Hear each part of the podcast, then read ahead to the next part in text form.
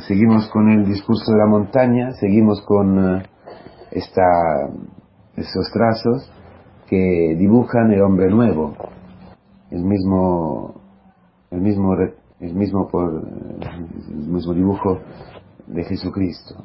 Dice, dice San Pablo, vosotros sois hijos de la luz, ya no sois hijos de la noche, de las tinieblas, sois hijos de la luz. Y los cristianos, los neófitas, los que habían, habían sido recién bautizados, en la iglesia primitiva los llamaban fotomenozoi, que quiere decir portadores de luz.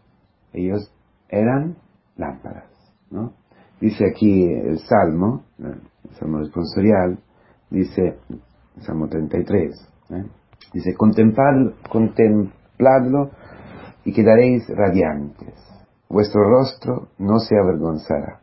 Entonces el Señor hoy nos dice, nos pregunta, ¿a quién estás contemplando?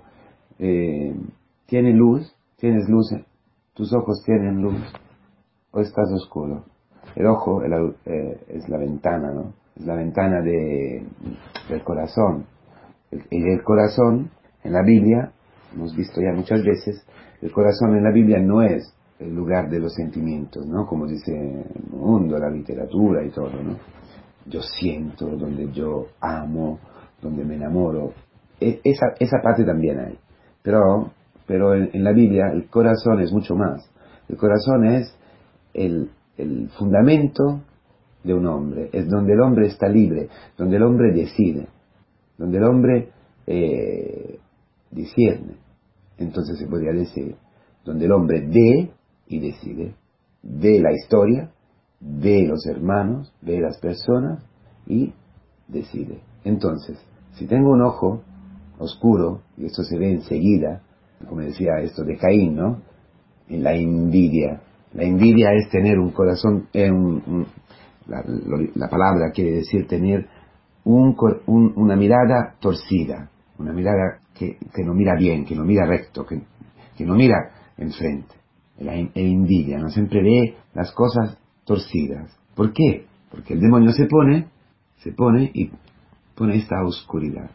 todo lo envuelve en una oscuridad, que es la mentira. El hermano te lo pinta como un enemigo, como uno que está tentando. Y quizás es verdad que, que, que, tiene rancor, es verdad que sus, sus actitudes te hacen, nos hacen sufrir, sí, muchas veces. Pero el demonio sobre eso le pone como una red, una capa oscura que se refleja en nuestros ojos. Nos tragamos esto y llega hasta nuestro corazón y no podemos discernir, no podemos ver a Dios, dice, dice en otra parte, ¿no? En la primera parte del discurso de la montaña que dice, bienaventurados los de corazón limpios, ¿no? Porque verán a Dios en todos los hechos. No solamente en el cielo, sino que lo verán quien tiene un corazón limpio. Entonces nosotros tenemos un corazón limpio. Mm. Estamos llamados a, tener un corazón limpio. El Señor ha dicho todo para nosotros, pero nada más que ver nuestra vida y podemos ver si tenemos un corazón limpio, capaz de ver si de nuestro corazón transpare, se refleja la paz, se refleja el perdón. Un hombre que ha sido perdonado tiene un, tiene un corazón limpio, entonces tiene una mirada limpia. Limpia. ¿Qué quiere decir una, una, mirada limpia? Dice, dice San Pablo, la caridad, el amor, todo lo cubre, todo lo cree, todo lo espera, todo lo cree.Mente se podría decir, si fuéramos del mundo, podemos decir, la caridad es tonta, porque la caridad cree a, las, a las mentiras que nos dicen. Es muy, profundo esto. ¿Por qué? Porque la caridad siempre justifica al otro, siempre lo justifica, siempre piensa bien. ¿Por qué piensa bien? Lo dice hoy la palabra. ¿Por qué la caridad no puede ver al otro torcido, con ojo torcido? Siempre lo ve, lo ve como Cristo. Dice, donde está vuestro corazón, allí está tu tesoro, ¿no? el corazón es la cosa más importante. El corazón es el tesoro del hombre. ¿Dónde está, dónde está tu corazón? ¿Está en el cielo o está en la tierra? es decir, está librado con Cristo, libre con Cristo, libre con Cristo, en el cielo, sacado de los pecados, o todavía está en la tierra, envuelto en pecados, esclavos de la mentira. Esto es, esto es, esta es la pregunta que hoy el Señor nos viene aquí. ¿Eres hijo de la luz? ¿O todavía estás en las tinieblas? ¿O todavía el demonio se está engañando? ¿Por qué? Porque Cristo, hemos dicho que esta palabra, como todas las palabras del discurso de la montaña, hablan de Cristo en un principio, Cristo, su tesoro, lo ha tenido en el cielo. Su corazón ha pasado por la muerte y ha resucitado. su vida está en el cielo. Él ve todo desde allí, desde arriba. No ve desde la tierra. Tiene el discernimiento de ver desde el cielo. ¿Y qué ve desde el cielo? Cosas diferentes de lo que vemos nosotros. Ve a los hombres esclavos. Ve a los hombres eh, encarcelados. Por eso ha dejado todo, se ha despojado de todo, para ir a buscar este tesoro, que es tu vida, que es mi vida, que es la vida de todos, donde el demonio, el ladrón, lo había robado y puesto en el infierno, el infierno de la vida, en el sepulcro. Y ha bajado allí. Cristo ha bajado en los lugares más horribles. ¿Dónde, has ido tú? ¿Dónde el demonio, ¿dónde ha llevado tu corazón? Mi corazón, ¿dónde lo ha llevado? En la pornografía, en las chicas, en los chicos, en la droga, en la, mentira, en la concupiscencia, ¿no? en los deseos de la carne, en el alcohol, en los juicios, en las envidias, las murmuraciones. Esto, e, esta, esto, allí el demonio ha, podido robar este tesoro, ponerlo allí. Y Cristo ha bajado allí y ha rescatado este tesoro. Ha rescatado tu corazón, mi corazón, el corazón de los cristianos, lo ha rescatado y lo ha traído al cielo. Por eso se puede decir que el tesoro de Cristo, su corazón, en, su corazón, en el tesoro de Cristo estás tú, estoy yo, estoy todos los hombres. Todos los hombres pueden ser liberados. Entonces, hoy, repito, ¿estás liberado o no? ¿Tu vida está allí o no? ¿Estás con Cristo o, estás todavía, estamos todavía en la tierra? Dice, dice, la tierra todo se lo come. Eso se puede ver, eso se puede ver, tranquilamente se puede ver. Porque si mi relación con una persona está podrida, dice, de la polilla o del carcoma, entonces quiere decir que estoy todavía en la tierra, que todavía estoy esclavo, que estoy amontonando mis tesoros, mi corazón, las actitudes de mi corazón, los pensamientos, los deseos, todo, lo estoy amontonando en la tierra, o sea, en la carne todavía no estoy libre. Entonces todo se pudre, todo. Y muchas veces los padres, por ejemplo, por vivir así, transmiten esto a los hijos. No es solamente que le transmiten vete con las mujeres, no, no, no. Transmiten una actitud terrena, terrenal, carnal. Esas familias donde siempre se habla de, de dinero, siempre falta dinero, dinero, dinero, dinero, dinero. Los hijos, ¿cómo pueden crecer? ¿Qué discernimiento tendrán estos hijos? Pobrecitos, pensarán en el dinero, serán avaros, avaros. Y si eres avaros de dinero, eres avaro de, de, todo lo que dice la avaricia es la raíz de todos los males. Entonces todo está podrido. Pero no, Cristo, Cristo ¿eh? nos ha librado de este ladrón, del demonio.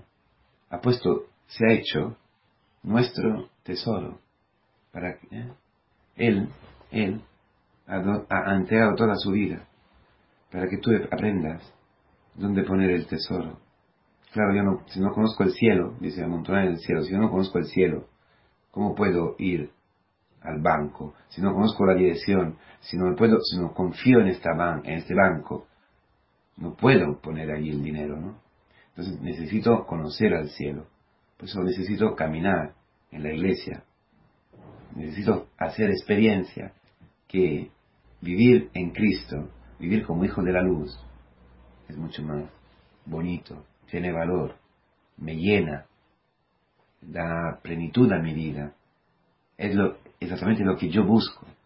Aún pecando, aún haciendo follones, busco esto. Por eso hoy el Señor otra vez ¿eh? nos viene a dice, hombre, despiértate. ¿Quieres que te libre?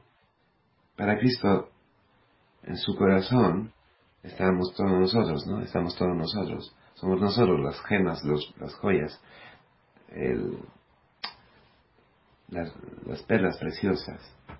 es su tesoro, ¿no? Está en su, en nuestro, en su corazón. Entonces, si te libra, si me libra, se me lleva consigo al cielo, mi corazón también estará allí, en el cielo. Ya estará donde Cristo. Y si abro mi, tesoro, si abro este cofre, ¿quién voy a ver? Voy a ver mi madre, mi padre, mi, esposa, mi esposo, mis hijos, mis hermanos de, la comunidad, mis compañeros del trabajo. Esas son las joyas. Y a cada uno corresponde una gracia del Señor. A cada uno corresponde la posibilidad, el Espíritu Santo para amarle, para llevarle a ellos mismos en el cielo. Eso hace, eso hace los cristianos. Eso se experimenta en la comunidad cristiana. ¿no? Esto es nuestra vida. Por eso cuando dice, amontonáis tesoros en el cielo, piénsate hoy, abriendo el cofre de tu tesoro, ¿quién está dentro? Tú estarás feliz cuando esto, estas gemas, esto que constituye el tesoro, estará en el cielo. Tú lo has, lo has perdonado. Habrás hecho lo mismo que Cristo ha hecho contigo. Entonces ahora lo experimentamos en esta Eucaristía, lo experimentamos en la comunidad, lo experimentamos en la iglesia y lo vivimos afuera. Ya como ciudadanos del cielo, ya con nuestro corazón en el cielo, ya es luz. Y la luz de su amor llega a tu jefe, por ejemplo. A veces hablas, a veces no. No imagina, ah, puede ser que, que los hombres no dejen de pecar. Puede ser que los hombres siguen sigan 10, 15, 20 años, puede ser que tu hijo siga en contra de ti.